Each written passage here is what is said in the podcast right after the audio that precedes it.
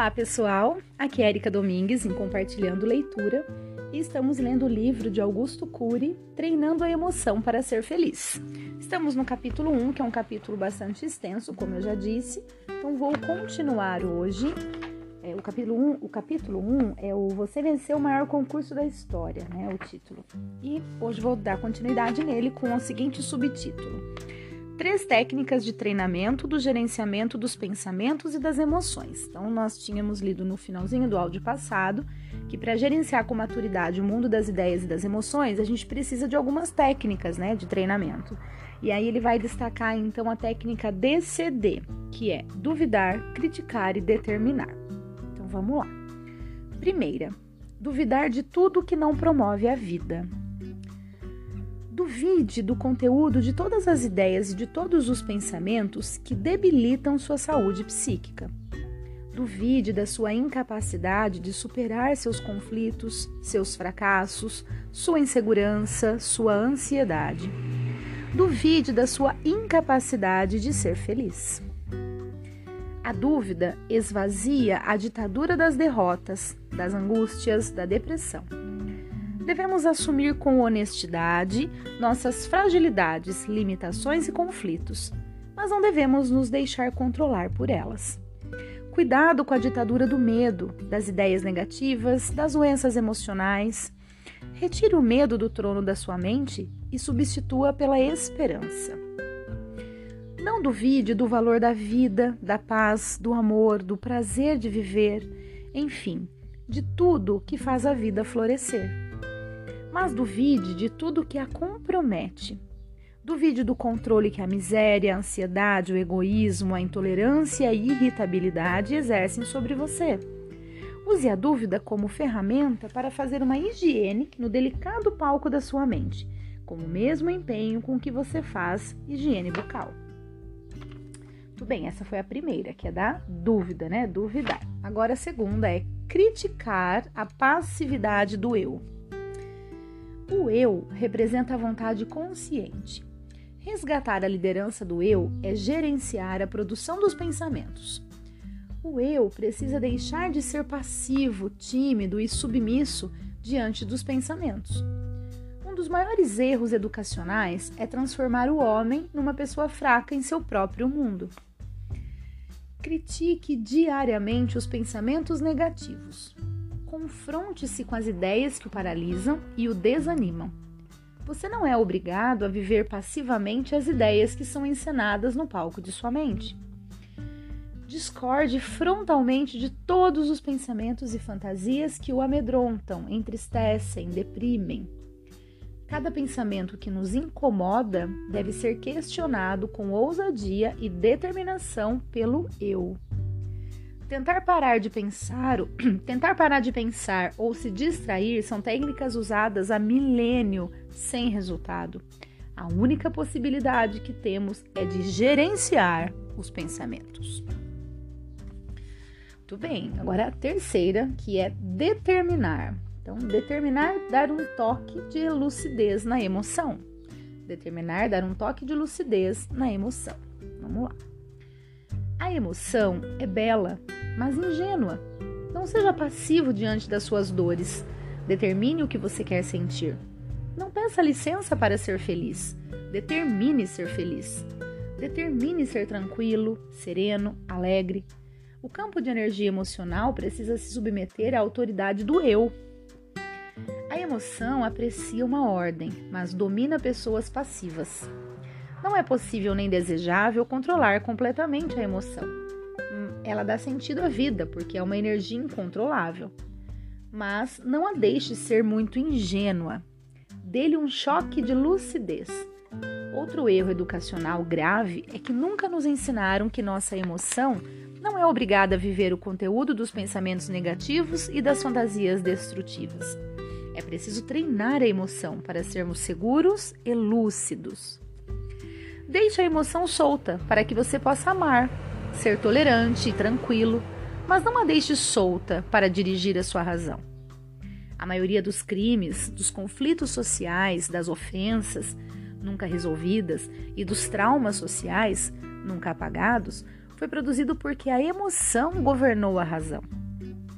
Determine não submeter a sua emoção ao conteúdo dos pensamentos perturbadores. Jamais se esqueça de que há uma força dentro de você que está desativada ou mal usada. Faça a técnica do DCD, que é duvide, critique determine diversas vezes por dia durante um ano e durante toda a vida mais suavemente. Faça no silêncio da sua mente, sem ninguém ouvir. Cause uma revolução na sua emoção e nos seus pensamentos. Eu testemunhei pessoas emergindo de situações aparentemente irrecuperáveis para a psiquiatria e retornando à plenitude da vida por exercitar sistematicamente essas técnicas e aprender a resgatar a liderança do eu. Algumas dessas pessoas serão citadas aqui, embora não sejam identificadas. Suas histórias reais ampliarão os horizontes de nossas vidas. Treine gerenciar seus pensamentos e emoções e veja o que acontecerá ao longo dos meses. Talvez você se surpreenda com a força que está escondida atrás da sua fragilidade. Uau! Vamos ler a primeira história, gente, que é a história de um homem que ressurgiu do caos emocional. A emoção é a parte mais bela e a mais burra da psique. Ela dá sentido à vida, enaltece a existência, rejuvenesce os idosos, traz esperança para os abatidos e faz ricos os pobres. A emoção é encantadora, mas é destituída de lógica. Excelentes alunos, cientistas, pensadores, executivos, profissionais liberais, funcionários funcionários são derrotados em suas vidas não por problemas externos, mas pelo caos interno. Deixe-me contar uma história para ilustrar.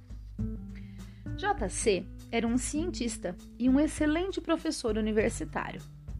Ele ficou 20 anos sofrendo por ideias obsessivas, por pensamentos fixos de conteúdo negativo. Pensava centenas de vezes por dia que ele e sua família estavam sofrendo um acidente. Imaginava-se junto com seus filhos, preso nas ferragens de um carro. Nos últimos quatro anos, JC se isolou do mundo, se enclausurou no seu quarto. Não trabalhava mais, nem exercia atividades sociais. Tomou todos os tipos de antidepressivos e tranquilizantes disponíveis, sem resultado. Recebeu até diagnóstico equivocado de psicose mas não era psicótico, pois sabia que seus pensamentos eram irreais, embora sua emoção os vivesse como se fossem reais. JC passou por 11 psiquiatras. Fui, ao, fui o décimo segundo e, infelizmente, o último. Ou melhor, hum, calma. JC passou por 11 psiquiatras fui, né, no caso o Augusto Cury, o autor está dizendo, fui o décimo segundo e felizmente o último. Ele compreendeu as causas do seu transtorno obsessivo e principalmente aprendeu a criticar seus pensamentos e a dar um choque de lucidez na sua emoção. Em seis meses estava livre de sua doença e de mim. Depois de oito anos sem vê-lo, ele me assistiu dando uma entrevista em um canal de TV. Nessa entrevista, contei, sem identificá-los, a história de vários pacientes que revolucionaram suas vidas por aprender a treinar sua capacidade de gerenciar seus pensamentos e suas emoções. Um deles era o próprio JC. Ao ouvir a entrevista, seus olhos encheram-se de lágrimas. Alguns dias depois, ele me telefonou, dizendo que continuava saudável, que estava na plenitude de suas atividades profissionais e se transformara numa pessoa alegre e sociável. Na realidade, não fiz muito por ele, ele fez muito por si. O autor da vida criou, no cerne da alma humana, mecanismos que o homem desconhece ou não sabe usar. Apenas conduzi JC a usá-los. Desse modo, ele aprendeu a ser um grande modificador de sua história e a não ser vítima de sua miséria. O maior risco do homem é ser vítima do cárcere da emoção. Se em casos gravíssimos é possível resgatar o prazer de viver, imagine se não seria possível transpor nossas dificuldades cotidianas. Não seja passivo diante de tudo que perturba sua mente. Repense o fundamento das ideias que você nunca teve coragem de contar. mas que assalta sua tranquilidade. Saiba que os piores transtornos de nossas vidas não vêm de fora para dentro, mas de dentro para fora. Ninguém pode ter livre-arbítrio, liberdade para decidir seus, seu destino, se não desobstruir sua inteligência. Sem tal liberdade, a democracia política é uma utopia.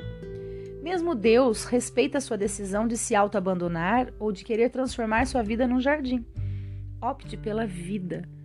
Tome todas as decisões que o façam ser feliz. Uau, gente, não sei vocês, mas eu tô amando esse livro. Tá bem no início, mas nossa, como é gostoso, né? A gente é, fazer uma leitura que traz pra gente esperança, que traz pra gente amor, que traz pra gente alegria, vontade de colocar aquilo em prática, né? De fazer exatamente aquilo acontecer. Como é bom isso? Como é bom. Eu não sei se você é o mesmo pensamento de vocês, mas eu acho sensacional a gente estimular e alimentar essas, isso tudo na gente, né? Então é isso, pessoal. Um grande abraço a todos e até o nosso próximo áudio.